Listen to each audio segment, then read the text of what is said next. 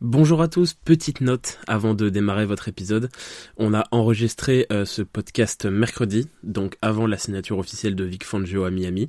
Donc, euh, donc voilà, soyez pas étonnés si on a une petite partie de ce, de ce podcast qui parle d'une potentielle arrivée de Fangio comme coordinateur défensif des Niners. Euh, on n'avait pas la confirmation à l'époque de sa signature chez les Dolphins. Voilà, merci beaucoup et bonne écoute.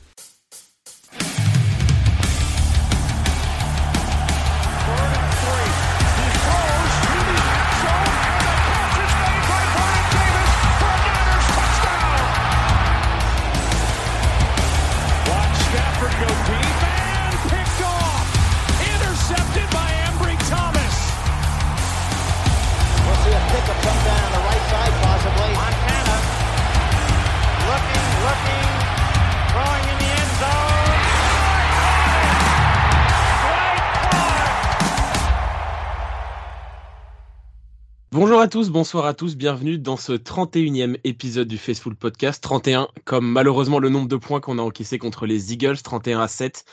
Défaite en finale de conférence, malheureusement. Hein. On, espérait revenir pour cet épisode avec, euh, avec des bonnes nouvelles. Nous n'en avons malheureusement pas. C'est une, une défaite et du coup le parcours des 49ers version 2022, euh, début 2023, s'arrête malheureusement.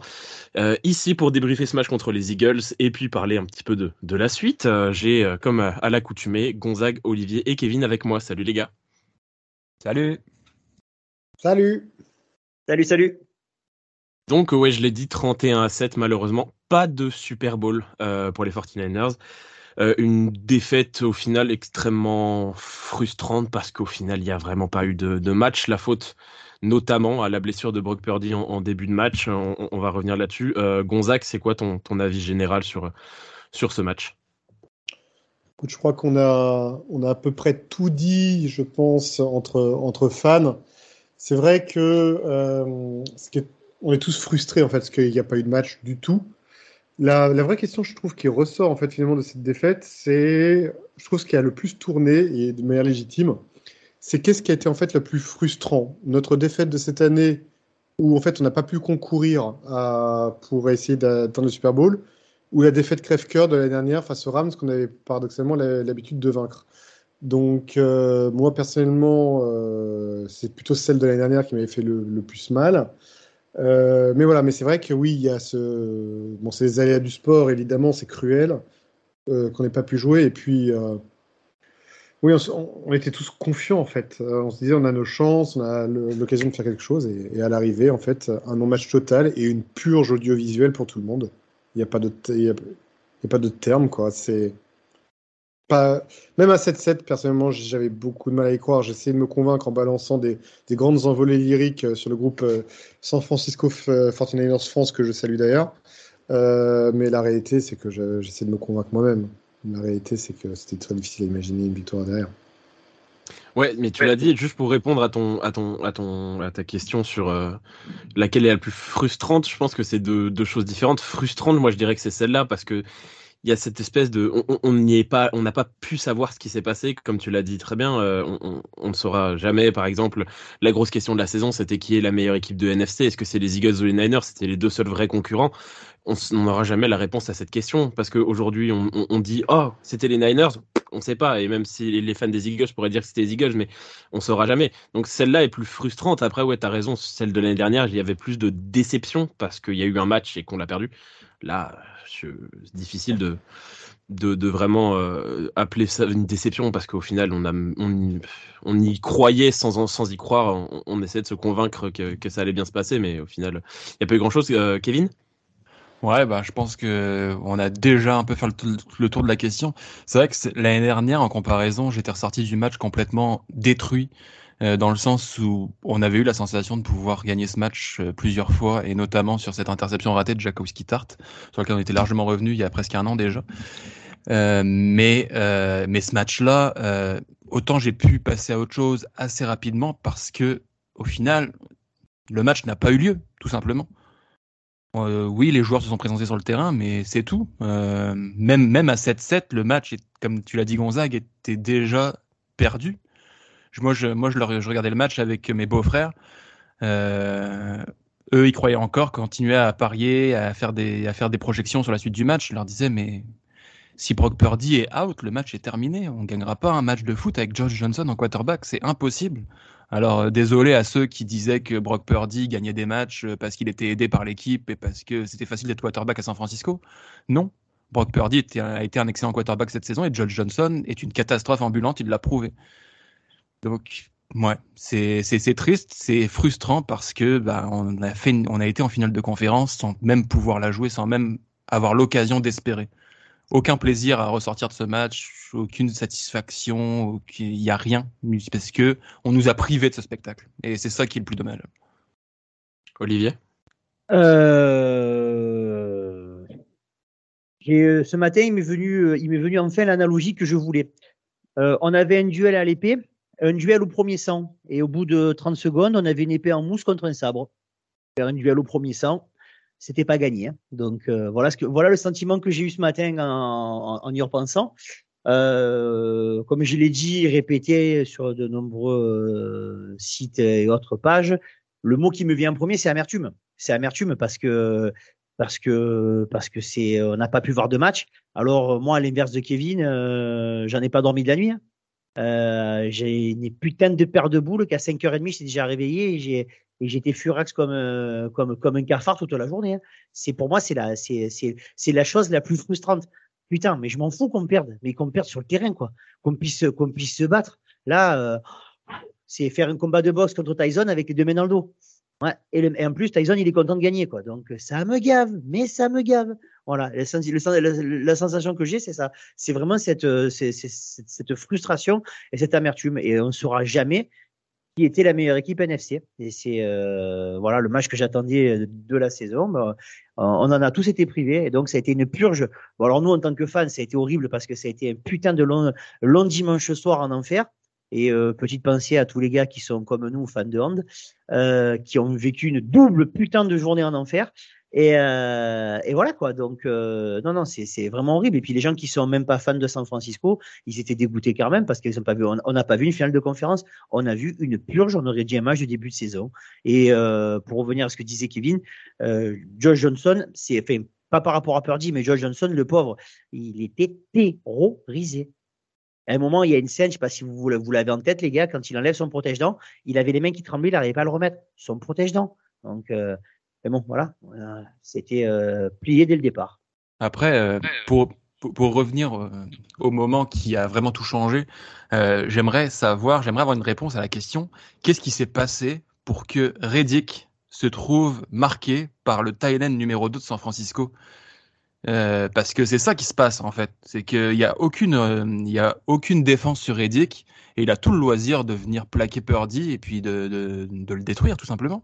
Donc, est-ce que c'est une erreur d'assignation? Est-ce que c'est une erreur de coaching? Est-ce que je sais pas, mais personne, absolument personne, n'est revenu sur ce jeu qui a tué la finale. je ne sais pas. J'ai pas de réponse à vous donner. Je me pose juste la question. Ouais, je pense qu'il n'y a pas vraiment de réponse là-dessus. Euh, les seuls qui pourraient nous répondre, à la limite, ce seraient les, les coachs euh, défensifs des Niners, mais ils n'ont pas forcément donné de réponse là-dessus. C'est, vrai que c'est un peu bizarre de se retrouver euh, face à un mec comme Hassan Reddick qui est tellement fort et qui a fait tellement une saison de fou et qui est tellement dangereux.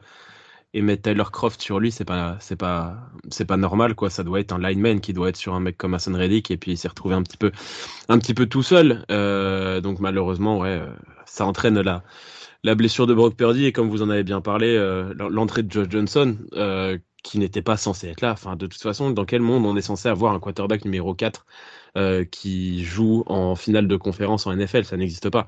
Donc, à partir de ce moment-là où il est rentré, il y a eu, disons, deux jeux d'espoir où on se disait non, en vrai, ça se trouve c'est vraiment le système et ça se trouve ça va marcher mais comme comme comme vous le disiez il suffit pas juste de savoir lancer un ballon euh, ou, pas, lancer un ballon ouais pour être quarterback des Niners, ça, demande un petit peu plus et, le pauvre John Johnson, il a été quand même jeté euh, dans la fosse au lion. Et puis on peut dire oui c'est une une une catastrophe comme comme joueur et c'est peut-être vrai mais au final c'est aussi pas lui rendre lui rendre la tâche facile que de, le lancer euh, dans, ces conditions-là. On n'a pas eu le choix, on a dû le faire et puis ça, ça s'est retrouvé qu'on, que ça n'a pas suffi. Hein. On, peut en reparler. Je pense que ça peut être aussi le, le sujet de la suite, c'est que bah y a cette cette cette scène où, où il fumble le, ballon alors que le snap il est bien dans ses mains. Enfin, t'as des t'as des erreurs manifestes, des le, le fumble où il se en plus où il se jette pas dessus à la manière de Cam Newton lors du Super Bowl. Donc non, c'est un enchaînement de, de de coups du sort absolument absolument horrible. D'autant plus que je pense que ça avait aussi un côté. Euh, ils étaient remontés, mais la défense fait un bon match pour le coup. Même si on prend 31 points, bah, en même temps, c'est compliqué de ne pas prendre deux points quand tu passes euh, 55 euh, des 60 minutes du match en défense. Au bout d'un moment, tu vas prendre des points, quoi, parce qu'on perdait, on faisait des three and out à chaque fois, quoi. Donc, euh, c'est assez compliqué et, malheureusement, ça, ça entraîne la défaite et puis l'absence au Super Bowl. Moi, j'ai pas été si surpris que ça que l'on mette un tight end euh, sur Edic parce que c'est un perforeur, c'est un, c'est un joueur extrêmement rapide, pas spécialement costaud. Euh, d'ailleurs, on voit qu'il est utilisé sur plusieurs schémas différents chez les Eagles parce qu'un coup, on le, retrouve defensive end et parfois on le retrouve weak linebacker en fonction des schémas. Et euh, c'est un, un, joueur extrêmement rapide. Il mise beaucoup sur sa rapidité. Or, évidemment, un tackle plus lourd, ça peut éventuellement être compliqué, surtout qu'il venait de loin sur cette action-là. Donc mettre un tight end ne m'a pas surpris en soi, en fait. mais, mais, mais, un tight end bloqueur, mais pas un, mais c'est un Tyler Croft, c'est un receveur. On va pas, va pas me faire croire que c'est un gars qui bloque. Alors, théoriquement, Tyler Croft est censé bloquer. Le seul problème, c'est qu'il n'en est pas à son coup d'essai. Je vous rappelle cette scène d'anthologie cette année où Tyler Croft se, se ratait complètement. Euh, je pense que je serais très surpris que Tyler Croft euh, fasse partie de l'effectif euh, final des 53 l'année prochaine, hein, parce que je pense qu'il a atteint des limites sur ce qu'on lui demande, parce que à l'université c'était un bon bloqueur, mais là il, n'y arrive plus. Clairement, clairement pas. Parce, que dans les faits, parce que dans les faits, je suis d'accord avec toi. C'est que tout son sens sur Hassan Riddick, par exemple. C'est qu'il aurait pris tout son sens là-dessus. Bon, ça n'a pas été le cas. Mais euh, de manière générale, euh, on parlait notamment dans les Factor X de la, de, du match qu'il allait avoir entre euh, le front set des Eagles et notre ligne offensive. Autant dire qu'on l'a perdu, et notamment on l'a beaucoup perdu par le centre, à nouveau comme face aux Cowboys en fait, où le centre a vraiment pris très cher dès le début du match. Et, et clairement, on n'était pas dedans. Quoi. On n'était pas dedans. Et après, on reviendra sur un certain nombre de facteurs qui ont, mm accentuer la défaite euh, derrière en complément de la perte de quarterback. Parce que dans, le, dans les faits, je suis, assez d'accord avec toi de mettre un tight à ce moment-là, mais pourquoi pas George Kittle qui a joué le sixième lineman euh, pendant, pendant la moitié de la saison et qui était excellent là-dedans pourquoi, euh, pourquoi se retrouver avec Tyler Croft ou, ou, même pourquoi pas Ross Dwelley Ah bah non, il était inactif. bon, excusez-moi non, mais pour, euh, pour le, le coup, euh, je pense que l'idée c'était pas de mettre George Kittle parce que c'était un jeu de passe et que la relation Kittle-Purdy à la passe, elle, est, elle, était, elle a été toute la saison euh, depuis que Purdy a pris le, les rênes absolument précieuses. Mais en fait, c'est surtout, malheureusement, on peut revenir euh, mille ans sur, euh, sur ce jeu-là. C'est le genre de jeu qu'on voit euh, dans plein de matchs NFL toute la saison. Un quarterback qui se fait plaquer sur la motion de passe et on n'a pas eu de la chance, on a eu, eu cette malchance de, que cette fois-ci ça pète alors que ça arrive à tous les quarterbacks dans, dans la saison, sauf que cette fois-ci ça a cassé, quoi. Donc au final, ça change évidemment totalement le cours du jeu. Et, et, on se retrouve, on se retrouve à, parler de cette défaite maintenant et puis cette, de ce scénario de match un petit peu, un petit peu spécial. Euh... c'est en plus de ça, c'est que on, on dit toujours que les blessures graves, lorsque nous faisons tous du sport, c'est rarement impressionnant. Ce qui est terrifiant en plus dans cette scène, dans cette action, c'est que quand on voit l'action se dérouler en tant que telle, on voit tous le fumble potentiel. Par contre, personne ne s'imagine qu'il se blesse sur cette action-là. Le choc non, c'est clair, c'est clair, c'est clair. Le choc n'est pas violent du tout. Euh, pour moi, je n'imagine pas une seule seconde euh, voir Brock Purdy se blesser sur cette action-là. D'ailleurs, même les commentateurs s'y sont trompés, euh, puisqu'il a fallu un gros plan sur l'avant-bras de Purdy, je crois que c'était un ou deux jeux plus tard, ou pendant qu'il revoyait le fumble, je pense. C'est peut-être ça, je ne sais plus exactement. Mais en tout cas, sur l'action, personne ne s'est dit qu'il a dû se blesser. C'est d'autant plus frustrant, quoi. D'ailleurs, immense hommage encore. On aura l'occasion de rendre hommage à Brock Purdy sur toute sa saison, euh, tout ce qu'il a montré. Mais, euh, mais bravo et immense courage à lui d'être revenu sur le terrain dans cet état. Parce que Kalius Check était le, était le quarterback désigné en cas de Macafrey. Non, c'était, moi j'ai vu Check partout, mais peut-être Macafrey. Mais enfin bref. ça, ça change pas grand chose. Mais, euh, mais en tout cas, bravo, parce qu'il en fallait une grosse paire pour revenir sur le terrain, parce que la douleur devait être monumentale. Ouais, pour, pour revenir ce que tu, sur ce que tu as dit, Gonzague, euh, moi personnellement, la première mi-temps, je l'ai regardé un petit peu euh, d'un seul œil parce que euh, je regardais en même temps le match de handball de, de l'équipe de France, lui aussi malheureusement perdu. Et du coup, bah, déjà sur l'action de Purdy, comme j'avais vraiment un œil sur les deux matchs, j'ai pas sur le direct en tout cas, je me suis juste dit que c'était une passe un petit peu chelou parce que j'avais pas vu dans la motion qu'il lâchait le ballon et que c'est sa main qui tapait derrière. Donc au début, je me dis bah écoute, c'est une passe incomplète. Après, effectivement, quand tu vois le ralenti, euh, c'est un fumble, mais euh, mais c'est vrai que comme tu le dis, c'est pas si impressionnant. C'est c'est des trucs qu'on voit qu'on voit tout le temps et quand sur le drive suivant, euh, on voit que c'est Josh Johnson qui, qui, qui, est sur le terrain, je pense qu'on s'est tous demandé ouais, qu'est-ce qui se passe quoi? Pourquoi c'est Johnson qui est sur le terrain? On l'a pas vu sur le terrain, à part sur un garbage time, euh, je sais plus contre qui, où il avait été en plus déjà mauvais. Euh, il quelque chose d'assez grave pour que ça soit Johnson sur le terrain. Parce que c'est pas, en plus, évidemment, Purdy n'est pas Mahomes, mais c'est pas comparaison non plus de quand Chad Henney est rentré à la place de Mahomes euh, en, en, playoff parce que Mahomes s'était fait mal à la cheville. Euh, la différence, c'est que Henney est quand même meilleur que Joe Johnson. John Johnson, c'est quand même le fond, le fond du panier. On l'a récupéré parce qu'il était agent libre. Il a fait 152 franchises dans sa carrière, quoi. Donc le fait que ce mec se retrouve sur le terrain en playoff, c'était complètement improbable, quoi. Tu compares un quarterback numéro 2 à un quarterback 3,5. Hein. Euh... Non, mais même 4, 4, c'est un quarterback 4, euh, Johnson. C'est un quarterback au chômage. Hein. Normalement, c'est un, mec, un, non, c'est un mec de practice squad que tu prends pour entraîner les remplaçants. Euh, c'est un, joueur d'équipe, c'est un, un, un, esprit du collectif, c'est quelqu'un qui a une excellente mentalité. Euh, ah bah, de, toute façon, s'il y a, son âge après avoir jamais joué, non, mais si a son âge après avoir jamais joué, il est encore en NFL, c'est qu'il a sûrement une très bonne mentalité, hein, c'est sûr. C'est d'ailleurs pour ça que j'aimerais juste reprendre quand même certains commentaires que, que j'ai vus d'après match. Comment se fait-il qu'on n'avait pas un Baker Mayfield? Comment se fait-il qu'on n'avait pas un Cam Newton? Non, non, non, non, non, non, non, non. Là, on est en train de parler de joueurs qui sont des footeurs de merde et qu'on ne met jamais euh, en quarterback numéro 2 ou quarterback numéro 3 quelque part. La, la, la, la seule question que je me pose sur le sur l'éventuel remplaçant. Puis a cap space. Le cap space, encore une fois, euh, Johnson, il te prend le minimum vétéran euh, autorisé, alors que les autres te prennent un vrai salaire. Donc il y a tout ça qui rentre en ligne de compte. Donc euh, comparons ce qui est comparable. Et il est évident qu'on n'aurait jamais pu se prendre un next quarterback numéro 1 pour jouer le numéro 4, c'est pas possible. La seule question que je me pose, c'est que nous avons vendu Jimmy Garoppolo disponible en divisional, au pire en finale de conférence, aucun problème. Finalement, trois jours avant la finale de conférence, on nous dit il sera là au Super Bowl. Euh, bah, on est en finale de conférence, pourquoi ne pas l'avoir activé? Au, moins juste au cas où tu, tu, viens avec trois quarterbacks et puis on aurait au moins eu la possibilité, quitte à avoir un quarterback qui bouge pas et qui sait pas faire grand chose avec le ballon, lui au moins il aurait su lancer un minimum euh, quitte à rester immobile et à risquer de, peut-être de peut-être rechuter. Mais au moins, il aurait pu lancer ce que Brock Purdy ne pouvait absolument pas faire. Josh Johnson, j'en en parlerai même pas.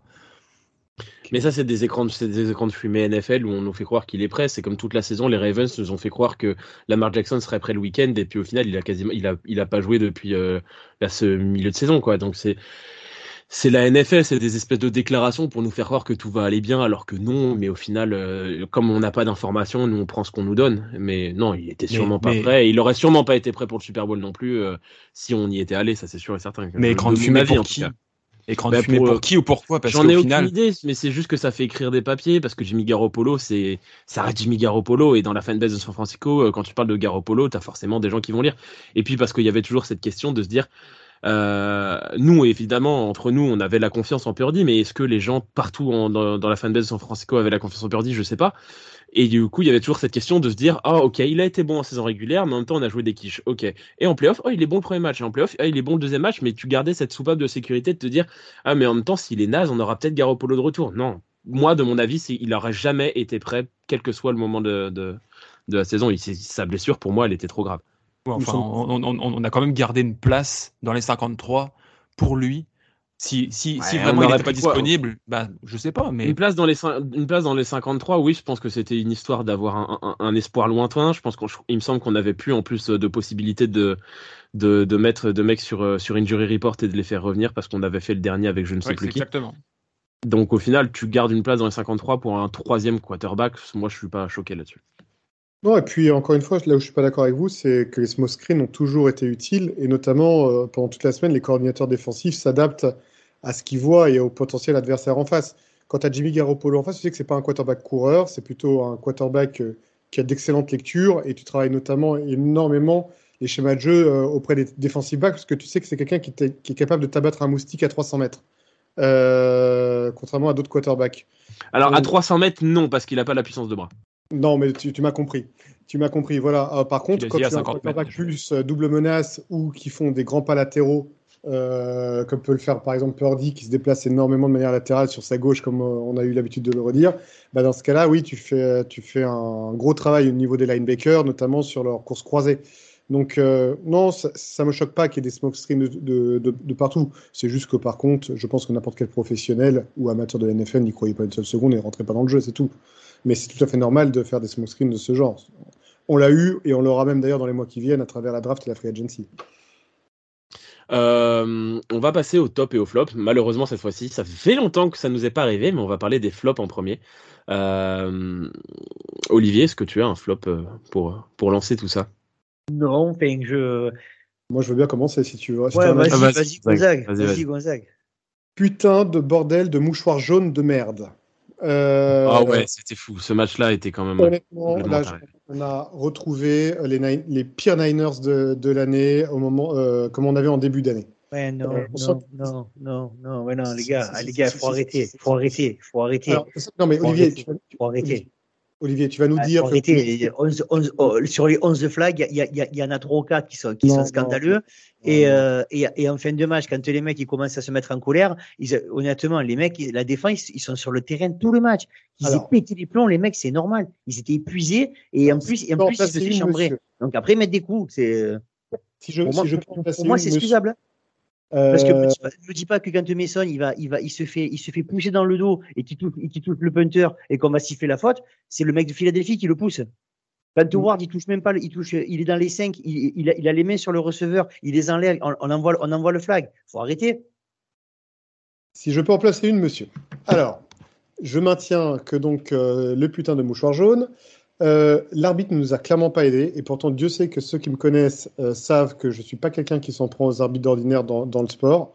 Mais euh, c'est vrai que non, l'arbitre ne nous a pas aidés. Je suis d'accord qu'il y avait notamment certains jeux, par exemple, pareil, cette, cette passe là où soi-disant il y a accrochage alors qu'on est, on est dans les 5 yards, il n'y a absolument pas faute, ça là-dessus nous sommes d'accord. Et pareil sur l'équipe spéciale où il est poussé, donc ça suit, je te rejoins. Mais de manière générale, il y a quand même eu euh, un pétage de, plomb, certainement dû aux circonstances, ça je ne dis pas l'inverse, mais non, il y a quand même eu des erreurs, euh, l'arbitre a fait des erreurs aussi, donc nous en avons rajouté dans la, corbeille, mais la réalité c'est qu'il y a quand même eu trop de flags euh, quand même, et qu'à ce stade de la compétition, car c'est surtout ça où je voulais en venir, tu, des, flags, tu peux péter des, câbles lorsque tu es en saison régulière, mais pas au port du Super Bowl comme ça. Et donc, quand tu sais que ton quarterback euh, est out, euh, que tu sais que tu as quasiment aucune chance euh, de gagner, la dernière chose qui te reste, c'est de putain de te tenir quoi. Et malheureusement, ils l'ont pas fait. Je disais, je disais, simplement qu'au bout d'un moment, les fautes, les, flags, sont tombés comme des mouches une fois que le score était fait quand il y a l'action de Mason qui, soi-disant, il va, il, va, il va toucher le punter, c'est à partir de là qu'ils ont pété les plombs, les mecs. Là, ils ont, à 7 les flags ont commencé. Honnêtement, et honnêtement, oui, mais c'est lesquels de flags dont tu parles tu parles, de, tu parles de la faute de Ward qui n'est pas une faute? Donc arrête, non, tu peux pas dire que Ward c'est pas une faute, sérieusement. C'est impossible de dire ça. Je suis d'accord avec Olivier. Ah ben, je suis désolé, moi je peux te ah non. Voilà. Ils partent en, ils partent en même temps, Ward leur tient, il est sur le ballon avant le receveur. Évidemment qu'il y a faute tous les jours, il y a faute. C'est contact dans les 5 yards. Euh, et alors, dans les 5 yards, c'est autorisé. On fait des balayages, on met des patates dans la face. C'est pas un balayage, c'est un contact. Bah, et alors C'est un contact. C'est une faute, il le retient, c'est tout. Ouais, en même temps, toi, tu es fan de Lyon, partant de là, c'est sûr que pour toi, il peut jouer les pénalty pour Lyon. Quoi. bon, ça y est. Donc, je disais, et puis pour moi, la meilleure action du match, c'est quand même quand Trent Williams, il a fait sa prise de judo sur le, je sais pas que c'était le mec en face. Pour moi, ça a été le meilleur moment du match. Tu sens que pour que les mecs arrivent à péter les plombs comme ça, c'est qu'il y a vraiment une frustration à la fin. C'est pour ça que les, pour ça que les flags, c'est pas ça qui t'a tué le match. C'est même pas un flop, c'est juste le, la, la, conséquence de ce qui se passe. Ce que, ce que disait ah, mais... tout à l'heure. Ah mais ce que dit Gonzague, c'est pas forcément que les flags ont tué le match. Hein. Le match il s'est tué à partir du moment où on avait plus de quarterback. Mais en même temps, est-ce que c'est, par exemple, moi je vais plutôt rejoindre Gonzague euh, là-dessus sur ce point-là. C'est, est-ce que c'est une raison en fait de la frustration que de Par exemple, je prends Doufonga. Évidemment, Koufonga, il est frustré. Mais par contre, euh, juste dans un respect du jeu, tu pousses pas un mec quand il est en dehors de la surface. C'est stupide et dangereux et ça sert à rien. Euh, bon, Trent Williams, je vais peut-être plus te rejoindre là-dessus. À la limite, si c'est du trash talk, les mecs lèvent les mains. Bon, on y va, c'est parti, quoi. On la déclenche. Mais, euh, mais la frustration ne devrait pas, à mon avis, expliquer toutes les conneries. Tu peux faire, des... tu peux pas expliquer normalement les fautes que fait la faute que fait des Greenlow. Pardon. Mais, les gars, c'est Dre Greenlow. Depuis le début de la saison, on le dit qu'il a que malheureusement, il a le cerveau sur on et off. Ça, je veux dire, et vous n'avez pas entendu parler de Greenlow. Simplement, quand tu dis, c'est pas normal que la frustration, les gars, vous vous rendez compte la défense, elle a passé je ne sais pas combien de temps sur le terrain. Euh, les gars, ils savaient qu'au complet, ils avaient une forte chance d'aller au Super Bowl. Et euh, qui dit Super Bowl, bon, après, ils, se voyaient certainement gagner. Et du jour, de, en l'espace de, 30 secondes, il y a tout qui s'est achevé. Et, en plus, on les laisse sur le terrain pour se faire découper en tranches. Et, parce qu'en plus, euh, c'était, il ne pouvait pas, il pouvait pas, il pouvait pas se reposer. Donc, je, je, comprends que la frustration peut être très très grande et qu'au bout d'un moment, certains mecs, surtout les plus jeunes, ils aient envie de faire, de, ben, de mettre des coups. Ben ouais, c'est pas beau, c'est pas beau, hein, c'est pas bien. Mais qu'est-ce que c'est humain? Et ah, je suis désolé, ce ne sont pas des robots, ce sont des êtres humains. Ah, mais Greenlaw, on a, beau l'avoir ah, dit toute la saison, c'est son 20e match de la saison. Je veux dire, en 20 matchs, le gars, il a pas mûri une seule seconde. Il a... Personne ne lui a dit, tu vas te calmer maintenant ou, tu sors. non, personne ne lui a rien dit. J'en ai rien à faire qu'il est comme ça. S'il si, provoque des fautes et qu'on perd du terrain et qu'on perd des matchs parce qu'il fait de la merde, il va s'asseoir sur le banc et on fait rentrer Alshire et puis c'est tout, ça s'arrête là. quand il sera calmé. ah oui, tu vas, tu, vas cirer le banc un peu et puis tu vas comprendre qu'il faut que tu te calmes. c'est qu'il a fait des fautes pendant 12 matchs, on les a gagnés les 12 matchs d'affilée. Partant de là, et pourquoi tu veux qu'il change? Non mais Olivier, et si vous reprenez les podcasts du début de saison, c'est moi le premier à dire que, que, que Grino n'a pas de cerveau. Donc euh, je ne suis pas là pour le défendre, mais on sait comme malheureusement, il fait, ça fait partie de son jeu. je dis bien malheureusement. Olivier, tu sais très bien que je te rejoins la plupart du temps euh, par rapport à ça. Mais le problème, et c'est là où on est en total désaccord, toi et moi, c'est que, encore une fois, même si tu peux être frustré et que ton quarterback soit plus sur le terrain, il y a quand même Josh Johnson qui est là, qui fait partie de l'effectif. Certes, aucun des supporters ne croit en lui, mais derrière, il a quand même ses coéquipiers. Et les fautes, elles commencent à 7-7. Donc, je suis désolé, c'est pas, n'allons pas nous balancer des phrases à base de le match était perdu, il y a de la frustration, c'est des êtres humains. Non, les fautes, elles ont commencé à 7-7. On est techniquement et comptablement encore dans le match. Et les, euh, et les circonstances, certes compliquées, ont fait péter un câble aux joueurs et ça s'appelle un pétage de câble, point barre. Donc, euh, à 7-7, ce n'est pas acceptable. Je suis désolé, non. Je t'ai pas dit que c'est acceptable, je t'ai dit que c'était compréhensible. Il y a deux choses différentes. Je te dis pas que c'est acceptable. Je dis quand on dit les, les flags, mais c'est normal. Moi, au bout d'un moment, je trouve ça normal que les mecs ils aient pété les plombs. Voilà, je, comprends tout à fait leur, Allez, je, Je, vais reprendre la main parce qu'on tourne en rond. On, ne sera pas d'accord sur ce débat, un peu comme le débat de Charvarius Soir de la semaine dernière. Euh, Kevin, est-ce que tu as un, flop? Ouais, euh, ça va être un flop euh, totalement inédit et il s'appelle Nick Bossa parce que quand l'équipe coule, on attend d'un capitaine qui se montre et dans les grands matchs, encore plus, on attend un Nick Bossa qui se montre et il s'est fait totalement dominer par un Lane Johnson. Je n'ai pas les mots Lane Johnson, honnêtement. Euh, il, est, extraordinaire, mais j'ai l'impression que comme c'est déjà, déjà c'est un tacle droit, donc on forcément le moment en lumière. Mais ouais, je suis d'accord. Enfin, il est extraordinaire et j'ai l'impression qu'à chaque fois qu'on joue contre lui, on le découvre. C'est ça. Euh, honnêtement, Nick Bossa n'a jamais trouvé la solution. Je n'ai jamais vu Nick Bossa dominer comme ça par un seul homme. Euh, on, on l'a déjà vu avoir du mal à trouver la solution contre deux ou trois adversaires contre Lane Johnson tout seul en un contrat, il n'a jamais trouvé la solution. Et malheureusement, Nick Bossa, on attend qu'il trouve la solution dans ces matchs-là. Olivier? Ouais, euh, je rappelle quand même que sur l'un des premiers jeux, il est sur le bord du terrain, il se fait euh, euh, coupé en deux alors qu'il n'est pas dans le jeu. il prend un coup sur le, je sais pas si c'est sur le genou ou si, ou si c'est sur le mollet. Si, non, c'est le moment où il réatterrit. Je crois que c'est le moment où il réatterrit. Non, parce que c'est pas lui qui, il, il, il, il, est à l'extérieur. Il y a un gars qui arrive qui. Non, mais en fait, il y, a, il y, a un mec, il y a un mec des Eagles, c'est en special team, qui va sur le terrain et Bossa pour l'éviter saute par dessus lui et en retombant il se fait mal. Voilà, donc je pense qu'il y a ça aussi qui a joué. Euh, il a pas. Euh, ouais, peut-être alors, effectivement. Parce que c'est et parce que tu voyais qu'il était loin d'être à 100%. Euh, voilà, c'est, ça fait partie des choses. C'est pour ça que. Mais après, je, suis d'accord qu'il n'a pas fait un grand match, mais je pense que lui aussi, il avait des circonstances atténuantes sur le cas. Là, je reviendrai presque à nouveau du côté d'Olivier, par contre. Parce que c'est vrai que oui, on sent qu'il a joué blessé. Aurait-on une réconciliation? Exactement, tout à fait. Lane, non, mais Lane Johnson est un tackle droit absolument exceptionnel, d'autant qu'il revient de blessure, je tiens à le rappeler. Qu'il est blessé même euh, complètement. Ouais, et. Euh, Après, ça me permet de valider cette théorie qu'on a tous soulevée euh, pas plus tard que la semaine dernière, qui est que si Bossa est le plus talentueux des joueurs de notre défense, il n'en est en aucun cas le leader. Fred Warner est le leader car il reste la boussole et la tour de contrôle de notre défense. Si Fred Warner va, tout va.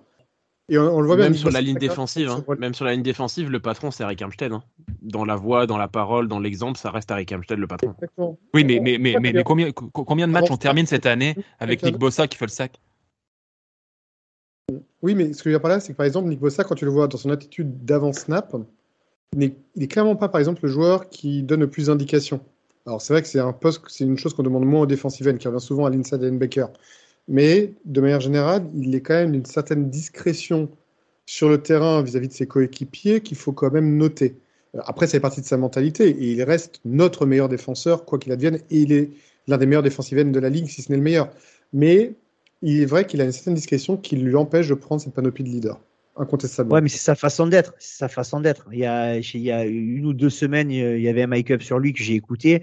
Euh, ils sont tous excités. Warner, euh, Warner, il vient, il dit, oh, t'inquiète pas, sur le, prochain, le prochain jeu, je me fais le quarterback. Le jeu d'après, boum, il s'est fait le quarterback. Puis il a regardé, tu vois, je te l'avais dit, mais euh, tu as l'impression que c'est vraiment quand il appelle bébé ours, là, mais c'est vraiment ça, quoi. Il est tout, euh, il est tout tranquille, quoi. C'est euh, c'est pas, c'est pas un leader vocal, mais c'est un leader par l'exemple sur le terrain, quoi. loin de moi vouloir retirer ce qu'est Nick Bossa, c'est un des meilleurs défenseurs de la NFL, il va sûrement être élu défenseur de l'année de la saison. c'est un joueur exceptionnel, il a fait une saison exceptionnelle, mais sur ce match-là, il fait partie de ceux qui devaient inverser la tendance, ou en tout cas faire l'action qui fait changer le momentum. Et il l'a pas fait. Et il a été dominé tout le match par son concurrent direct. C'est tout ce que je dis.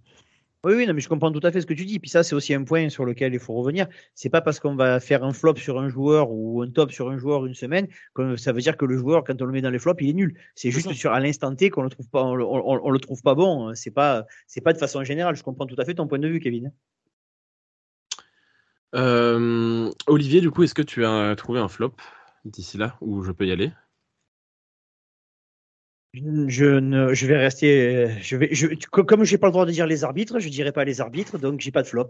Les arbitres Moi, je vais avoir deux petits flops juste en réponse à, à ce que tu as dit, Kevin. Euh, évidemment, Bossal n'a pas été dans son match, mais je trouve que ça a été l'ensemble quasiment de notre front seven. Euh, qui a su peut-être mettre un peu de pression entre guillemets sur Jalen Hurts, mais qui n'a pas su non, plus faire l'action décisive. Et ça va poser quand même une question, je pense, euh, sur la sur la sur l'intersaison, c'est que Bossa est extraordinaire, Armstead est très fort, mais euh, derrière on a des bons joueurs de rotation. Je pense à Jordan Willis, Omeniu, et Boukam, etc. Mais on manque peut-être d'un, d'une réponse à Bossa de l'autre côté pour mettre de la pression des deux côtés. Euh, voilà, je, c'est, mon avis. Après, il est peut-être pas partagé, mais je pense que c'est peut-être une question à laquelle il va falloir répondre. Mon deuxième euh, flop, ce sera juste sur une action et ça reflète pas forcément l'ensemble du match parce que le pauvre n'a pas pu faire grand-chose, mais ce sera pour Kel Shanahan. Euh, parce que euh, là, ce sera peut-être pas la faute des arbitres, mais quand ils valident sur 4 et 3 la passe de Devonta Smith, tous les arbitres de la NFL la valident faute de, faute de mieux. Et Kyle, c'est à ce moment-là qu'il faut lancer ton mouchoir rouge. Voilà, c'est tout parce que c'est une quatrième et trois, parce que c'est le premier drive du match, et parce que s'il la passe pas, bah, en fait, on, on peut jamais, enfin, c'est du football fiction derrière, on sait jamais ce qui se passe, mais juste, euh, évidemment que ça, avec la blessure de Purdy, euh, ce premier touchdown n'a pas forcément tant d'impact, mais euh, ça aurait pu nous, nous revenir dans la gueule de prendre un touchdown aussitôt, alors qu'on aurait pu les arrêter sur une four and out. Olivier? Ouais, Ouais, ouais, par rapport à ça, j'ai un flop. Le fait de finir deuxième et pas premier, parce que quand tu joues à domicile, c'est beaucoup plus facile. Euh, ce que tu dis, euh, si tu, euh, y a, y a, je me suis fait du mal, j'ai regardé, j'ai regardé quelques images du match. Euh, il y a le fait aussi que les mecs de de, de, Philadelphie enchaîne très très vite et ça permet pas de, de, de faire de, de, lancer le mouchoir rouge. Et à contrario, quand il y a la blessure de Purdy, euh, là ça prend tout le temps que ça veut. Les arbitres laissent bien le temps pour qu'ils puissent bien jeter le mouchoir rouge pour qu'il y ait le fumble. C'est ça aussi l'avantage de jouer en playoff à domicile. Ça, a quand même une grosse importance. Et le flop, ce sera plus sur le fait d'avoir fait euh, des matchs à la con en début de saison. Ouais, mais après, euh, là où, où je suis pas forcément d'accord avec toi, c'est que pour le coup, même si Shannon, ça joue vite, évidemment que les mecs de Philly, vont jouer vite. C'est normal parce que Devonta Smith, il sait que le ballon, il est touché le sol. Et à partir du moment où ça joue aussi vite, où tu as Devonta Smith qui garde ses coéquipiers comme ça, en tapant ses points, en disant on enchaîne, on enchaîne, on enchaîne, quand t'es coach, tu sais qu'il se passe quelque chose. Normalement, quand tu vois ça, tu dois lancer ton mouchoir. C'est la première mi-temps, c'est le début du match, c'est le moment où tu peux utiliser ton challenge sans vraiment te dire, quand tu as un doute, surtout en première mi-temps, tu le fais. quoi. C'est pas non plus c'est pas non plus euh, le two minute warning de la deuxième mi-temps où il y a où il y a trois points d'écart où tu dois réfléchir à chacune de tes actions. Là c'est bon, c'est le début du match, c'est une quatrième tentative. Tu vois que les mecs ils sont pas sûrs de leur réception, tu lances ton mouchoir juste pour euh, le fait de lancer ton mouchoir même si tu perds le challenge. En plus tu as affaire à la meilleure équipe finisseuse de, la ligue, ils sont dans les 20 yards. Euh, tu es à 0-0 en tout début de match, tu leur laisses le momentum en laissant, en laissant faire ça. Parce qu'ils vont scorer derrière. Complètement d'accord, et surtout que deux choses. La première, euh, il s'agit quand même d'une passe avec une réception très particulière. Elle est sideline, il réceptionne d'une main, il chute brutalement. On sait que la probabilité qu'il n'ait pas la parfaite maîtrise du ballon est très forte. Et en plus de ça, et c'est là où je rejoins complètement, c'est qu'en termes de timing, on est quand même sur une passe en 4. C'est pas comme si c'était une deuxième et 10. C'est une passe en 4, ça change tout, évidemment. Moi, je suis coach, chose que je ne suis pas, évidemment. C'est très facile de se mettre euh, dans notre fauteuil et de dire, moi, à la place de Chanel, j'aurais fait ça. Mais très honnêtement, je vois une quatrième euh, et 10 contestée comme, celle-ci. Je ne regarde même pas la réaction du joueur qui va enchaîner tout rapidement. Je jette le mouchoir rouge. Je ne regarde même pas l'action. Je, je, jette le mouchoir rouge. On est sur une quatrième et 10 avec une réception. Quatrième et 3, mais c'est pas très important. Oui, bon, pardon, quatrième et 3, désolé.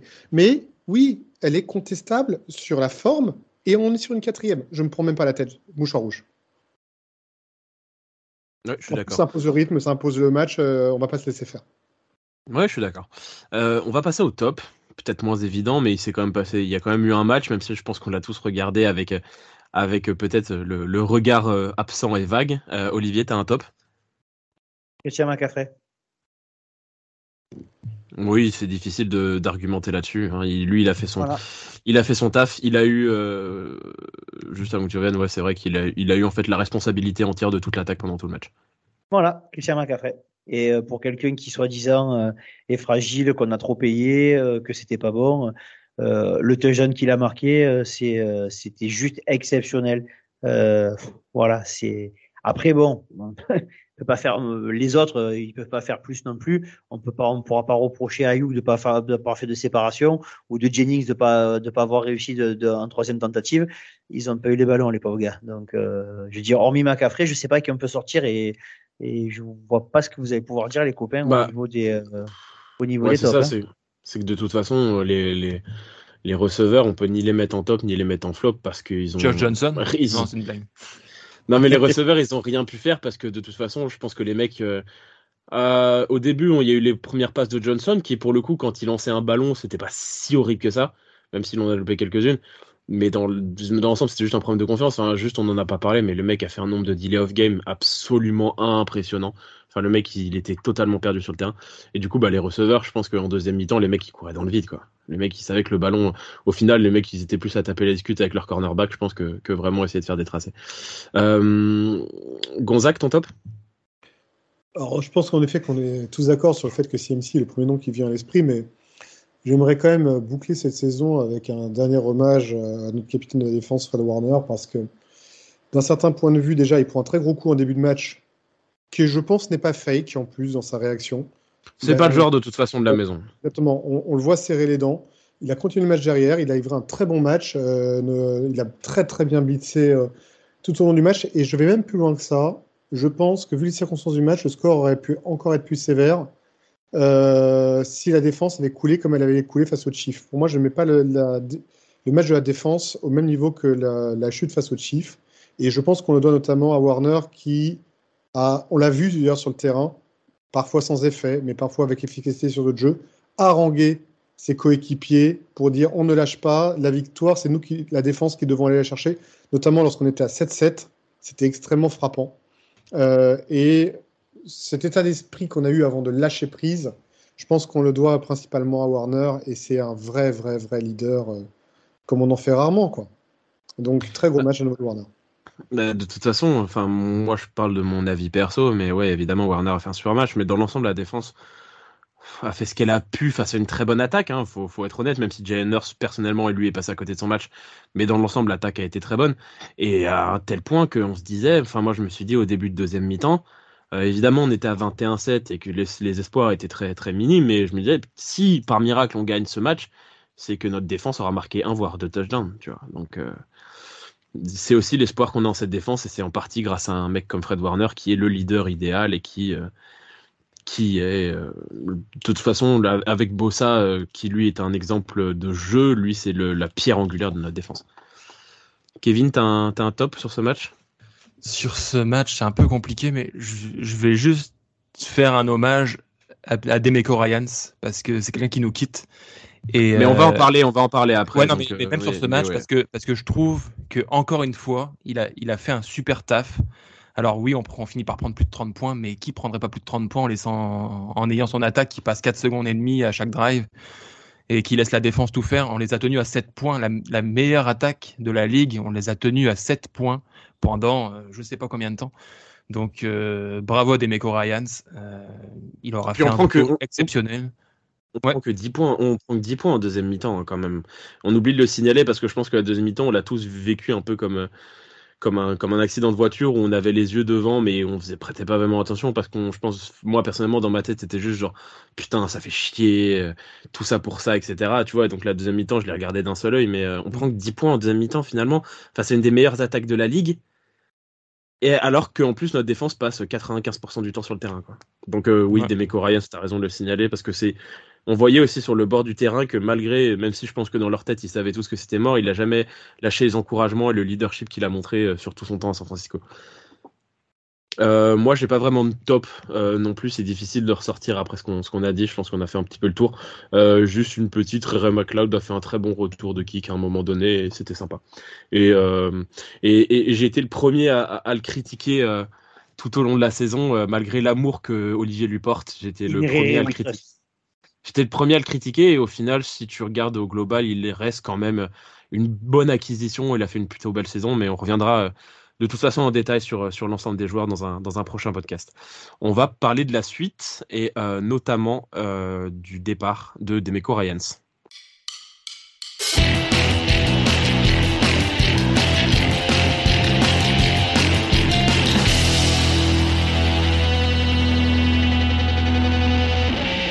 On l'a appris euh, il y a quelques jours, euh, sans grande surprise évidemment. Euh, on s'y attendait tous. Demeco Ryans quitte la franchise, il devient l'entraîneur principal des Houston Texans.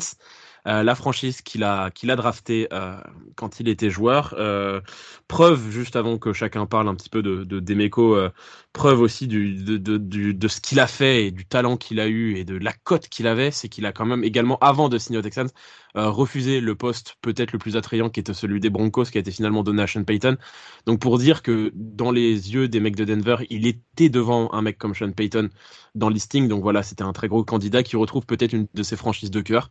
Euh, évidemment, avant de revenir, évidemment, comme on lui souhaite tout le meilleur, hein, je pense que vous me rejoignez là-dessus. Euh, comme on souhaitait tout le meilleur à des mecs, un mec comme Robert Saleh ou même Mike McDaniel quand il est allé à Miami, même si McDaniel, je trouve qu'il y a un, statut un peu différent que, Saleh et Ryans. Euh, Gonzague, j'ai envie de commencer par toi. Euh, qu'est-ce que ça te fait le départ de Demeco et puis qu'est-ce que tu garderas de, de Demeco Ryans en tant que coordinateur défensif des Niners?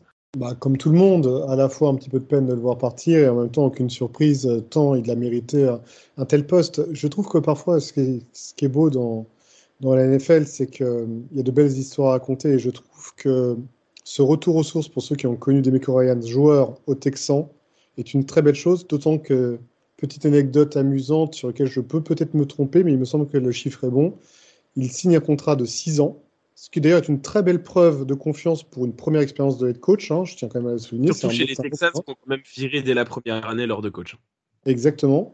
Et euh, à cela s'ajoute que, euh, en fait, là, ce que, là où je voulais en venir, c'est que de mémoire, il a joué 6 ans, euh, sauf erreur de ma part, au Texan.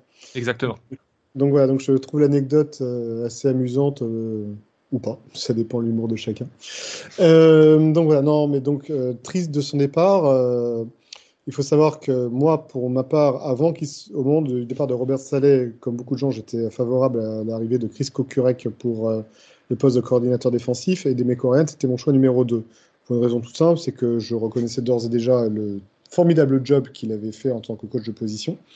Mais en plus de ça, moi j'ai toujours été favorable à San Francisco et je suis toujours d'ailleurs, on le verra dans les dans les semaines qui viennent pour le nouveau poste de coordinateur défensif, mais je suis favorable à la promotion interne. Euh, je ne vois pas l'intérêt dans notre schéma, dans nos schémas défensifs d'aller chercher quelqu'un de l'extérieur de la franchise. Je préfère faire monter quelqu'un.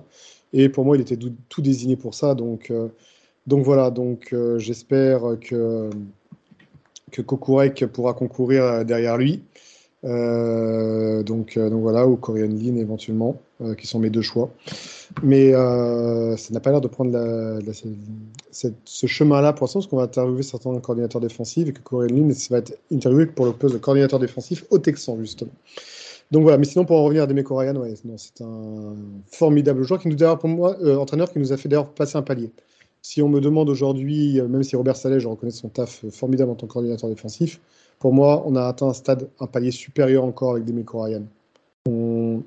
Et ça, c'était pas nécessairement gagné tant Salé avait mis la, barre haute. Donc bravo à lui. C'est un formidable euh, coordinateur défensif, un meneur d'hommes. On sent qu'il a envie de se battre euh, pour ses joueurs. Et il était déjà un formidable capitaine d'équipe lorsqu'il était joueur. Donc un joueur formidable, un entraîneur formidable, un mec formidable. Je lui souhaite vraiment le meilleur pour la suite. Kevin? Ouais, euh, moi j'adore son parcours. Euh, il a commencé sa carrière d'entraîneur chez nous il y a seulement six ans, comme tu le dis, euh, Gonzague. Euh, coach de position, euh, coordinateur défensif, head coach en six ans. Je trouve ça assez impressionnant. Euh, le chiffre 6 a l'air de revenir dans sa carrière. L'amour dure six ans chez Demeco Ryans. exact. Euh, bah, je lui souhaite d'avoir une carrière de 6 ans s'il a, au Texan, parce que s'il a 6 ans de, de, coaching, ça voudra dire qu'il aura trouvé le succès là-bas. Euh, je suis forcément triste de le voir partir. C'est un coach que j'adore, que personnellement j'aurais peut-être poussé pour être coach des 49ers, mais ça on aura l'occasion d'en reparler. Et, euh, et ouais, que, que du bonheur euh, pour lui au Texan, je l'espère. Je, trouve ça, je trouve ça intéressant son choix aussi d'avoir refusé les Broncos parce que c'était le choix de la facilité. Il y a déjà un gros effectif. Euh, tout, tout est en place. Il n'y a plus que les finitions à apporter pour retrouver le succès, je pense. Et non, il a fait le choix du cœur de retourner dans la franchise qu'il a draftée, la franchise qu'il a aimée, dont il a défendu les couleurs, et là où il y a tout à recommencer. Et il y va. Et ouais, franchement, euh, beau choix. Ouais, avant de laisser euh, la parole à, à, Olivier et à Gonzague, euh, juste sur le choix des, des, des, Texans, moi je peux personnellement, évidemment, l'effectif était plus beau chez les Broncos, mais je peux comprendre aussi le choix des Texans de dire euh, tout ce qui va être construit à Houston, ce sera à moi. Euh, ils ont un haut choix de draft avec lequel ils vont probablement prendre un quarterback. Ce serait très surprenant que ce soit l'inverse. Euh, il y a un effectif qui est jeune, euh, évidemment qu'il y a un effectif qui est faible, mais il y a des choses à construire à, Houston. Euh, des retours des mecs de Houston sur, sur les réseaux sociaux des joueurs, ils ont l'air quand même extrêmement heureux de la signature de Demeco. Donc je pense qu'il peut se construire quelque chose de beau là ou à Denver. Évidemment que tu as un plus bel effectif, mais par contre, le, risque casse-gueule est absolument gigantesque. On l'a vu avec la saison dégueulasse qu'a sorti Russell Wilson et, les Broncos. Tu as une belle défense, mais euh, tu as quand même un, ensemble euh, euh, assez dangereux autour de toi parce que si tu te loupes, au final, tu peux te dégager assez vite. Là où à Houston, il semble qu'il ait quand même le temps de construire. Gonzague, tu voulais répondre? Bah, du coup, j'ai plus rien à dire parce que tu as exactement évoqué ce que je voulais dire. Pardon. euh, aucun sujet, et tu l'as très bien dit d'ailleurs, c'est qu'en effet, oui, euh, tu n'as aucune marge de manœuvre avec les Broncos. Tu prends une équipe en place et tu n'as pas de tour de draft, euh, ni en premier ni en deuxième tour. Je rappelle, certes, tu as deux troisième tours, mais euh, tu vas reprendre ouais, le seul, le seul, le seul premier tour qu'ils avaient, c'est celui des Dolphins que les Dolphins avaient récupéré de nous euh, de, euh, de Trellens qu'ils avaient, qu'ils avaient eux récupéré euh, sur Bradley Chubb et qu'ils ont envoyé justement chez les Saints pour récupérer Sean Payton. Exactement. Voilà. Donc, et alors qu'en effet, comme tu dis très justement, les Texans, bah, c'est une équipe qui est déjà à la base en reconstruction.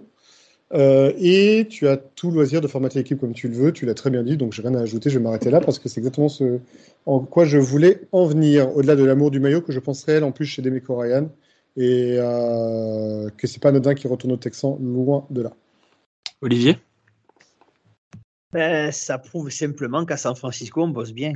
C'est tout. Je veux dire, euh, alors c'est vrai, ça, ça casse les pieds qui s'en aille, euh, parce que ça faisait que deux saisons qu'il était là en tant que, en tant que coach, défensif, mais ça prouve qu'on est certainement, le, Shannon et, son entourage, c'est ce qui se fait de mieux. Parce que chaque année, on perd du monde. Chaque année, on dit qu'on est déplumé. Et chaque année, on se retrouve à avoir des gars qui repartent parce qu'ils ont, parce qu'ils ont performé chez nous. Ça prouve, ça prouve bien qu'il se passe quelque chose à San Francisco depuis quelques, quelques saisons. Parce que l'année où on perd Sally, on dit, oh là là, on est embêté, on a perdu un super coordinateur. Il part avec des gars. Bon, on récupère euh, des Ryan, ça se passe pas trop mal. L'année dernière, Magma Daniel, s'il s'en va, il, part avec des gars. Oh là là, on, va être encore embêté. Et cette année, c'est le coup, le, c'est, le tour des Meco ça prouve que ça bosse bien et ça donne envie de travailler à San Francisco. Euh, je pense qu'on est nous sur un cercle très très vertueux depuis un petit moment et euh, j'ai pas peur de dire que nous sommes la franchise la mieux gérée de toutes les NFL à l'heure actuelle. Et ça, chaque année, ce qu'on arrive à faire le prouve. Ouais, mais pour confirmer ça, il faudrait gagner un titre. Oui, parce, que, c'est vrai qu'on est est dans la discussion des franchises les mieux gérées, mais c'est vrai que c'est bien d'être très bien géré. C'est bien aussi de gagner. Je suis d'accord avec Kevin là-dessus. Ouais, mais alors, excusez-moi, j'ai été poli jusqu'à présent. Mais maintenant, on est enculé par le destin. Donc, euh, je veux dire, c'est, euh, on est la seule équipe qui va, qui, qui arrive, qui arrive à une finale de conférence avec le troisième quarterback. Je veux dire, euh, les Eagles, tu le, ils ont fait deux matchs sans leur quarterback numéro un, ils ont perdu deux matchs. Toutes les autres équipes, ont leur quarterback numéro un, ils, ils gagnent pas deux matchs d'affilée. Nous, le, quarterback 3, on va finale de conférence. Il faut arrêter, il faut voir aussi la réalité, les gars. On peut pas être plus noir que ce qu'on est. Je veux dire, c'est pas possible. Non, mais bien sûr, mais bien sûr. Il y a tout en dessous, nous. Je veux dire, bien sûr, mais l'année dernière, l'année dernière, on était épargné et on n'a pas gagné non plus. Et il y, a cette fois contre, il y a cette fois contre les Chiefs qui était, c'est vrai, la première année du parcours de tout ce, de tout ce monde-là, mais qu'on n'a pas gagné non plus. C'est vrai que cette fois-ci, on a été mais comme chaque année, tu en as 31 qui ne gagnent pas, Elliot. Non, mais d'accord, je suis d'accord, mais sauf que si on, veut prouver qu'on, si on veut prouver qu'on est, comme tu le dis, et je suis plutôt d'accord avec toi, l'équipe la mieux gérée de NFL, va falloir que pour moi, dans les trois ans, on ait un titre. Mais bien sûr, parce que, si... Marino n'est pas Hall of Famer, si je suis votre logique. Moi, je suis complètement de l'avis d'Olivier. Euh, honnêtement, ça se joue à rien et à peu de choses près, on aurait pu, on aurait pu être amené à gagner ce Super Bowl. Alors, on peut toujours refaire la messe dix fois et balancer que euh, on ne gagne pas de titre, donc on on n'est pas au top du top. Non, l'arrêté, c'est qu'on est au top du top. Il y a plein de franchises qui euh, font de très très beaux parcours dans la durée et qui ne gagnent pas à l'arrivée et qui restent dans l'histoire. Dan Marino n'a jamais joué un Super Bowl et, il a oui, mais Dan Marino est dans l'histoire parce que c'est non mais Dan Marino était dans l'histoire parce que c'était un joueur fantastique. Mais les Dolphins de cette époque-là ne sont pas dans l'histoire. Euh, euh, les Bills, les Bills sont, les Bills sont dans l'histoire parce qu'ils en ont gagné 4 de suite et que c'est, ils en ont perdu pardon 4 de suite et que c'est extraordinaire. Mais, mais au final, on se souvient quand même qu'ils ont perdu. Il y a que ça qui reste. Au final, nous, on, est, on est heureux de vivre ce genre de choses. Et moi, je suis heureux de vivre une équipe compétitive. Évidemment, c'est cool. C'est mieux que d'être fan des Lions qui ont, ont chié pendant des années ou d'être fan des Browns. Mais au final, à la fin, ce qu'on se souvient, ce dont on se souviendra dans 10-15 ans, c'est si on a gagné ou pas. Et moi, pour moi, la validation de ça, ce serait d'avoir un Super Bowl. Je pense que les fans des Buccaneers, par exemple, ils sont très heureux d'avoir gagné un Super Bowl. Mais par contre, euh, bah là, les, les 5-10 prochaines années, ça va être de la merde hein, pour eux, parce qu'en plus, ils sont gérés avec le cul. Donc, au final, c'est très bien de, d'être dans la durée, être bon.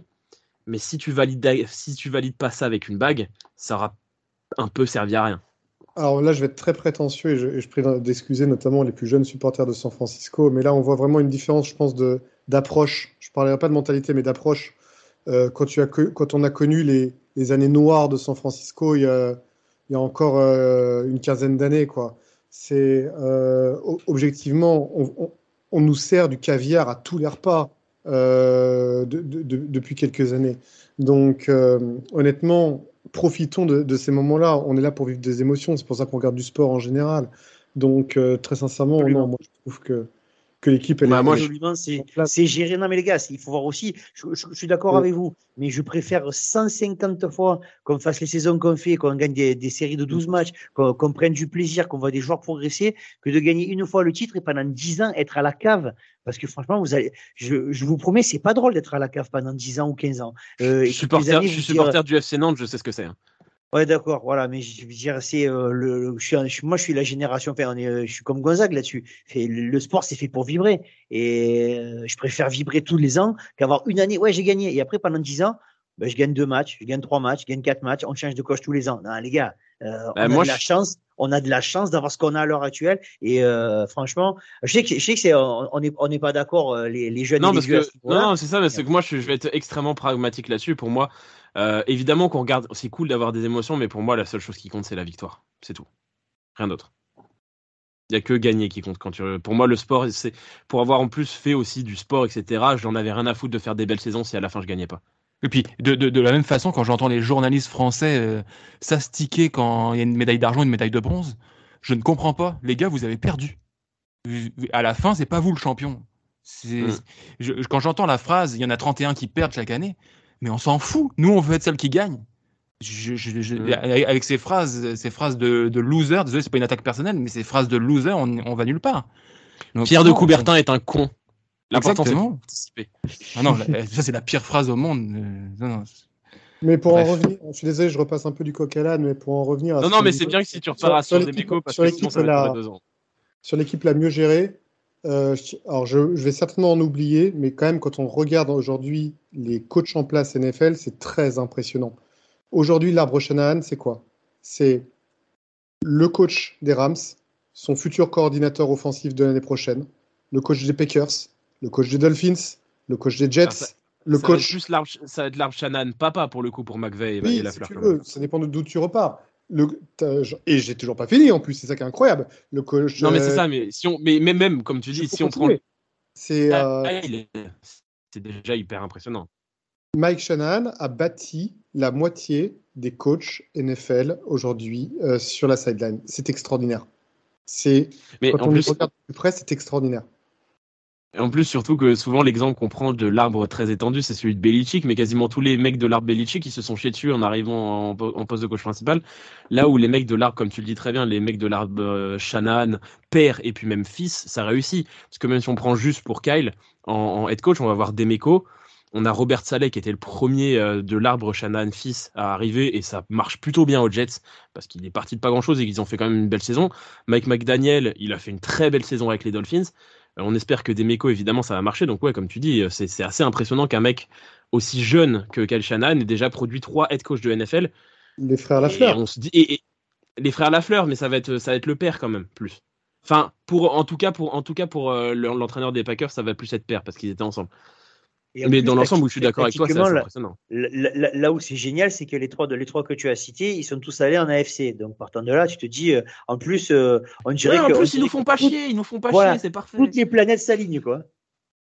Ouais, c'est clair, c'est clair. On n'a pas. Euh, après, là, surtout, enfin, après, sinon, c'était les Broncos qui sont en AFC aussi. Bref, du coup, pour la suite. D'adjoint. Moi, je suis désolé. Ah, bien sûr.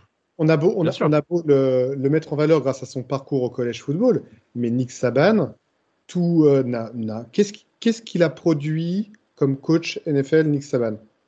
Ah, c'est plus compliqué, c'est on est aussi dans l'université. Il y a un prisme quand même NFL qui est beaucoup plus impressionnant où tu as rarement des as souvent quand même les coordinateurs NFL vont en NFL et les mecs en université vont d'université en université comme l'a fait Nick Saban. Oui, mais Nick Saban a euh, produit de, Ryan Day, etc. Tu vois. exceptionnel. Euh, d'ailleurs, quand il a essayé, lui, à titre personnel, quand il a essayé la NFL aux Dolphins, il s'est sévère. Euh, mais, c'est souvent le parcours. Un coordinateur euh, qui est performé derrière. Tu vois, c'est. De toute façon, le seul, le seul exemple qu'on ait vraiment de mec qui soit passé de la NCA à la NFL qui réussit assez récemment, en tout cas, c'est Pete Carroll, parce que derrière, Matt Rule, il s'est chié dessus. Cliff Kingsbury, pareil. Urban Meyer, c'est pareil. Souvent, le passage de la NCA à la NFL est très compliqué. Donc après. Ouais, c'est exactement ça, c'est une culture. Parce que tu as un mec, notamment comme Urban Meyer, tu lui mets les Dolphins, bah, c'est la NFL, mon gars, tu as un salary cap, tu as des choix de draft. T'es pas comme quand tu étais euh, à Ohio State ou à, ou à Florida et que tu pouvais prendre tous les meilleurs joueurs, tu vois. Là, c'est la NFL, c'est autre chose. Et du coup, on voit vraiment la qualité d'un vrai coach, quoi. Je garderai toujours cette interview lunaire d'Alex Boone, notre ancien garde, à propos de Jim Harbaugh, qui disait qu'il n'avait qu'une envie, c'était euh, lui, lui, cracher à la gueule et le taper parce que Jim Harbaugh parlait à des joueurs professionnels comme il parlait à des enfants étudiants. Euh, ah, c'était le problème de, ça a été un des problèmes de meilleur à Jacksonville de ce qui est ressorti. Mm. Et, euh, sauf que Jim Harbaugh a gagné des matchs. C'est très dur. aussi, oui. Mais parce que Urban Meyer, je pense que c'est foncièrement un crétin aussi. Euh, pour passer à la suite, du coup, on vient de le dire, on a, pas mal dérivé, mais on, en a parlé des mecs Ryan, c'est parti. Il y a plusieurs noms. Rapidement, avant, d'en terminer, il y a plusieurs noms qui, ressortent pour, pour prendre sa suite. Euh, Gonzague en a parlé, il y aura la promotion interne, donc ce serait Chris Kokurek qui est notre coach de ligne euh, défensive, et Corian Lynn, qui est le coach de defensive back. Et sinon, on a prévu d'interviewer trois coachs extérieurs que sont Vic Fangio, euh, notre ancien des coordinateurs défensifs à la période Arbo, euh, Steve Wilkes, qui était le coordinateur défensif puis coach par intérim des Panthers, et euh, Chris Harris, qui n'est pas le cornerback euh, des Saints, mais qui est le coach des defensive back des Commanders. Est-ce que euh, vous avez, très rapidement, est-ce que vous avez un, un, un préféré dans cette liste-là, Olivier, t'en as un? Vic Fangio. C'est obligé. Ouais, non, mais je vois ce que tu veux dire, mais c'est pas le bon système. Je, je, je, je vais répondre juste avant de donner la parole. Il joue pas en 4-3, il joue en 3-4. On en a parlé, on en a parlé avec Gonzague et tout, mais euh, Vic Fangio, parce que c'est parce que parce que il a la culture, il a la culture du club. C'est, euh, il a il a pas fait que de la merde à, aux Broncos, malheureusement. Enfin, on le voit cette année quand il a, été remplacé, euh, ça a été beaucoup moins bien. Et euh, mais en tant que, en tant que euh, coach défensif, c'est c'est une pointure, c'est une pointure. Et là, euh, même si Gonzague il est pour la promotion interne, là, si on récupère, si on récupère Vic Fangio, euh, est-ce qu'il va changer le système? Il y, a, il y, a, plein de choses à penser, plein de choses à redéfinir. C'est ça va ça va nous donner une intersaison super fun. Et moi, c'est ça, je je fonce là-dessus. Et parce qu'honnêtement, je vous dire la vérité, comme d'habitude, les autres je les connais pas, comme toujours. Fangio, Fangio c'est un, c'est un, c'est mon coordinateur défensif préféré. Appelons les choses euh, euh, comme elles le sont. Euh, il n'y a aucun coordinateur défensif que j'aime plus que, que Vic Fangio. Je suis un apôtre euh, du système 3-4 euh, que j'adore. Par contre, voyons les choses de manière objective. Je sais qu'on en a parlé très longuement, Olivier, mais nous avons pendant des années bâti notamment une ligne défensive avec des joueurs principalement bâtis pour un système 4-3, même si certains joueurs seraient parfaitement adaptés à 3-4. Je pense notamment à Jevon Kinlo ou à Armstead qui seraient parfaitement adaptés. Armstead en defensive end 3-4, il serait incroyable. il serait sublime, exactement. Par contre, le seul problème, c'est Nick Bossa. Nick Bossa, euh, je ne le vois pas du tout en offensive linebacker euh, sur un système 3-4. Il partirait de trop loin. Sa position de départ, euh, je parle de sa position des jambes et de la main, euh, ne sont pas la bonne. Euh, il devrait revoir entièrement sa culture de jeu. Et je ne, le vois pas du tout passer dans un système 3-4. Et je ne vois pas Fangio changer de système alors qu'il est le pape absolu de la 3-4. Il ne l'a jamais changé en 20 ans. C'est comme si demain tu demandais à Mike Leach, le célèbre entraîneur de foot universitaire, de changer son système Raid. Ce n'est pas possible. C'est la culture même. C'est lui qui a inventé la 3-4 moderne. C'est pas possible.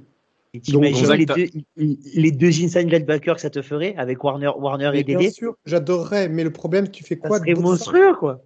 Mais tu ferais quoi de Bossa mais il va s'adapter, il est un jeune joueur. Il, il va voilà, s'adapter. Moi, je pense comme Kevin, je pense qu'il peut s'adapter et euh, ça permettrait de libérer Drake Jackson sur son véritable poste. Et euh, je pense que pourrait, ça, ça, pourrait être vachement fun, quoi. Drake Jackson qui pourrait partir de plus loin, ce qu'il arrangerait lui. Et euh, je pense que, tu, que, ça répondrait à, à la question d'Eliott tout à l'heure qui disait il manque quelqu'un de l'autre côté de, de l'autre côté de Boza. Avec ce système-là, ça pourrait être vachement fun. Hein. Ça pourrait être vachement, Après, ouais, vachement fun. L'autre question, c'est euh, moi pour du coup l'autre question, euh, si on prend Fangio, ça serait euh, plus, plutôt de le mettre, même si je pense qu'il a pas le physique, mais plutôt de le mettre en outside linebacker. Où je, je suis d'accord avec toi, Gonzague, ce serait de partir de trop loin. Est-ce que tu penses qu'il pourrait réussir en tant que defensive end 3-4 ou il est trop léger? Non, parce que le problème, euh, son jeu qui, en fait, le problème c'est que c'est un defensive end 3-4, c'est comme un defensive tackle 5 technique, c'est-à-dire c'était quelqu'un qui va perforer vers l'intérieur. Or là où Nick Bossa est le plus impressionnant, c'est sa manière de contourner par l'extérieur euh, son opposant. Donc à partir de là, je trouve que ce serait vraiment du gâchis absolu de le mettre en defensive end euh, 3-4. Euh, non, ce qui va nous manquer surtout, ce qui nous manque le plus dans un système 3-4, c'est l'importance primordiale qu'a le nose tackle au centre. Or, nous n'avons pas ce poste de joueur adapté à ce poste aujourd'hui. Il faudrait soit aller chercher à la free agency, soit le drafter, parce qu'aujourd'hui, il n'existe pas. À part McGill, je ne vois aucun obstacle potentiel dans notre effectif euh, à ce poste. Et euh, vu que la 3-4 a tendance à étirer les lignes offensives, c'est ce qu'on va souvent rechercher sur la 3-4, euh, le obstacle doit pouvoir contenir deux joueurs par le centre. Et on n'a pas de joueurs suffisamment imposants physiquement, en l'état actuel des choses, pour, euh, pour le faire. Donc ça, ça demande un changement de culture défensive qui est énorme quand on sait que l'équipe est pourtant parfaitement en place aujourd'hui en, en 4-3. C'est dommage. C'est dommage de tout revoir, de tout révolutionner, alors que notre défense performe de manière incroyable.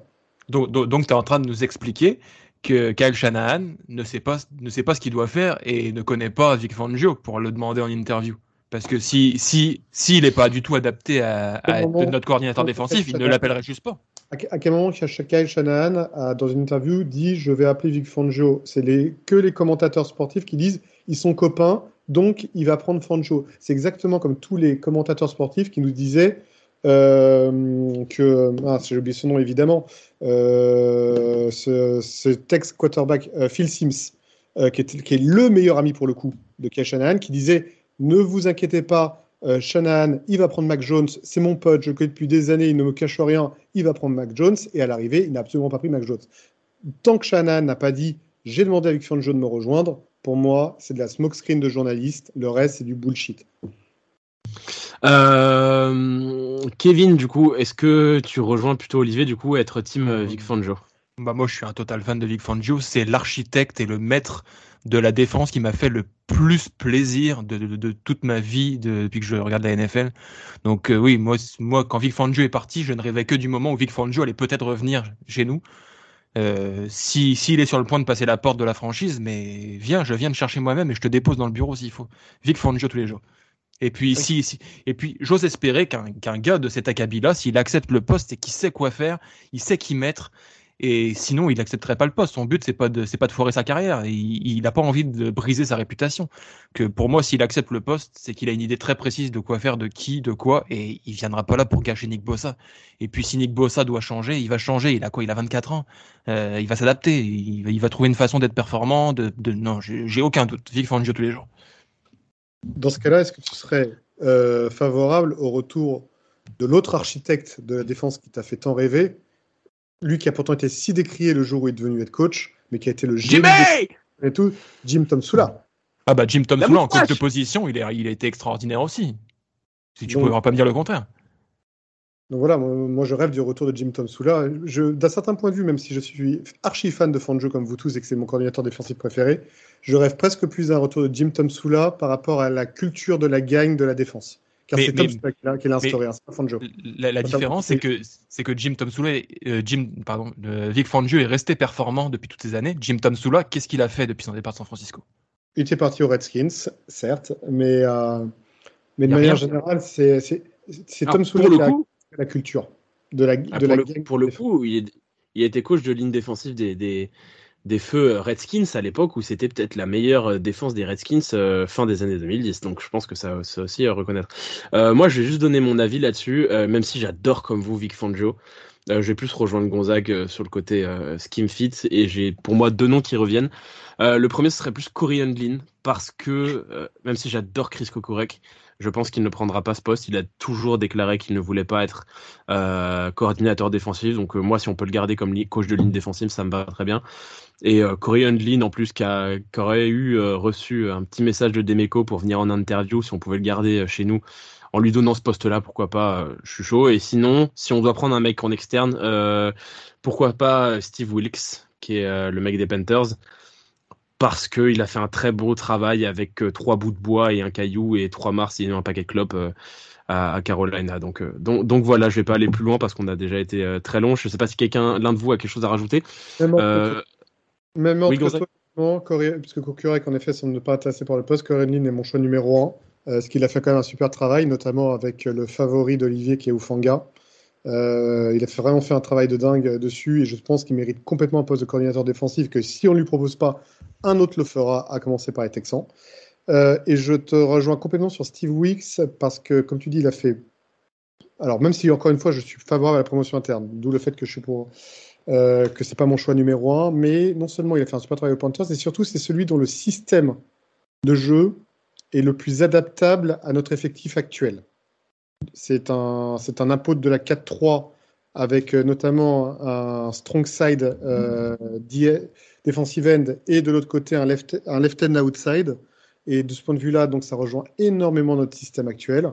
Et donc, euh, il n'aurait pas de mal à prendre en charge l'équipe, je pense. Et surtout, c'est un mec qui a, une excellente culture de la gagne, hein, Steve Wicks, pour ceux qui le connaissent un peu. donc voilà, donc pas inintéressant si on devait regarder sur l'extérieur, mais encore une fois, vive l'interne. Euh, avant de terminer, petite question, est-ce que Kevin, on ferait pas un petit dernier jeu des numéros histoire de bien finir la saison quand même?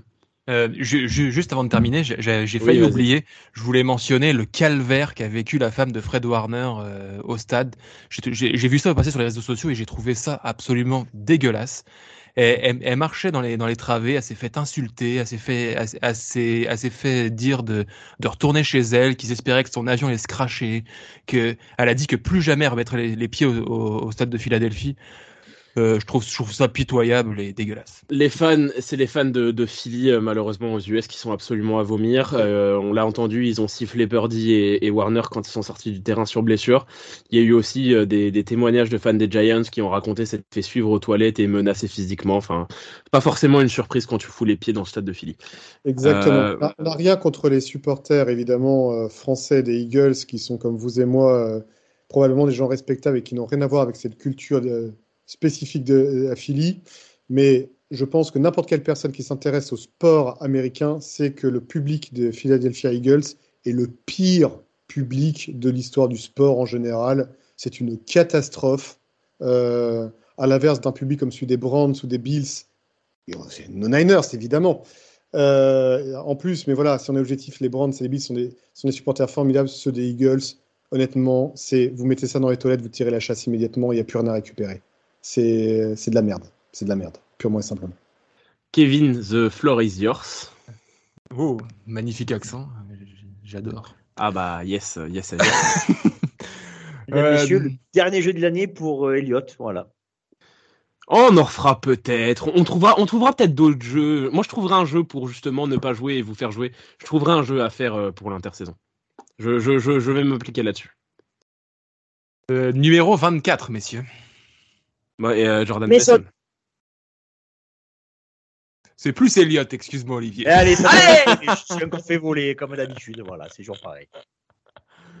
Le numéro 65. Banks. On l'a déjà eu. Il a fait cette même. la semaine dernière, il a fait cette même blague. Laisse-lui, c'était en égalité quasiment tout à l'heure. C'est pas une blague. C'est pas une blague. Numéro 60, Banks. 96. Doug Jackson. Euh, T.Y. McGill. T.Y. McGill, il est venu de loin, lui. Ouais. Je me suis rappelé son existence quand Gonzague a mentionné son nom. Euh, je pense que c'était la première fois qu'on mentionnait son nom sur le, sur le podcast. On va voir si vous avez suivi le, dernier match en date, numéro 17. Johnson. Josh Johnson. Deux points pour Olivier qui se dépasse aujourd'hui, c'est impressionnant. Ouais, je, l'avais aussi, mais je crois que j'ai soufflé de, de dépit avant de dire son nom et il m'a eu à la vitesse. et euh, le numéro 60. Banks. Euh, Brunskill. Brunskill. Nouvelle victoire pour Elliott. Je pense qu'il est invaincu depuis le début du jeu. C'est pas impossible. Mais je vais trouver un jeu. Je vais faire mettre du jeu sur les prochaines. J'en ai deux. J'ai placé Banks. Moi, c'est bon, tout va bien. oui, c'est ça. C'est ça, c'est ça. Mesdames, Messieurs, c'était. Euh, j'ai mené un rude combat pour essayer de donner une réponse que j'ai jamais eu le temps de donner. Ouais, effectivement, Gonzague, euh, une nouvelle fois, hein, une belle performance dans le jeu de, la part de Gonzague. Exactement. Et c'est ainsi que se termine euh, ce podcast, ce 31e épisode et dernier épisode de la saison régulière. On se retrouve évidemment pendant l'intersaison. On va avoir plein de choses à discuter. On va faire, on va avoir des super euh, choses à voir durant cette intersaison. Euh, notamment, je pense sur, les prochains épisodes, on va revenir plus en détail à tête reposée sur la saison de quasiment tous les joueurs. On va faire du poste par poste. Ça va être super. On va avoir plein de choses à dire. en tout cas, merci de nous avoir écoutés.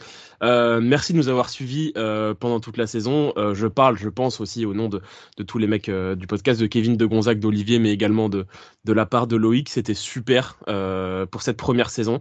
Et évidemment, il y aura une saison 2 et, pour la saison 2023, on, reviendra une nouvelle fois. Euh, merci de nous avoir écoutés et euh, comme toujours, Go Niners! Go Niners! et à l'intersaison prochaine. Ciao, ciao, ciao.